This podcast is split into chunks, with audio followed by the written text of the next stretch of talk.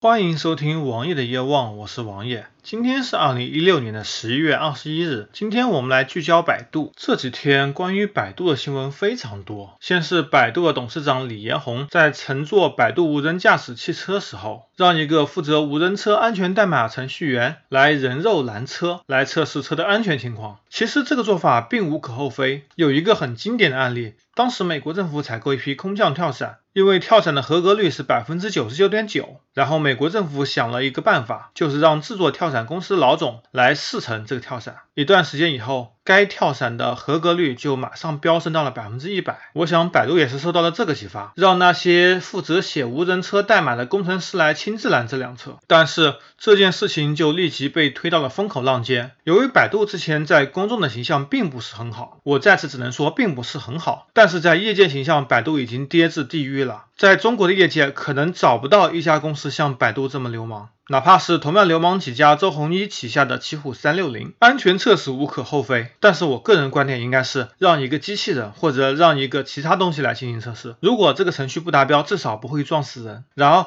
百度也有机器人研发团队，为什么不顺便测试一下机器人呢？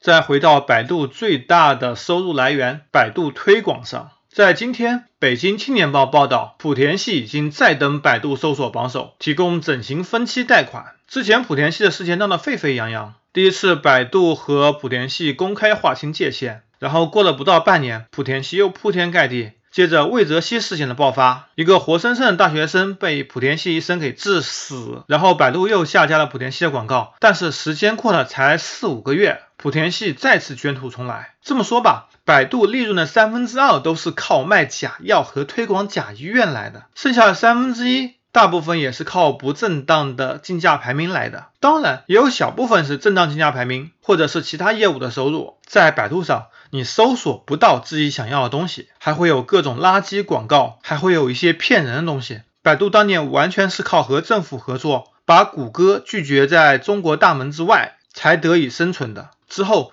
由于互联网行业的天然垄断，当你成为业界第一，就很难有其他公司来超越你。百度能做到今天地步，并不是因为百度有多好，只能说百度非常的流氓，只能说百度有多烂。但是对比国内其他某些搜索引擎来说，还是有一些优势的。它的主要优势在于百度知道、百度百科和百度经验。但是我们能不能不用百度呢？现在用谷歌的方法非常多。在王爷上网十四五年间，王爷只用谷歌，从来没有用过百度。想一些很简单的方法就能够让谷歌畅通无阻，你为什么还要去用百度？我真的无法想象。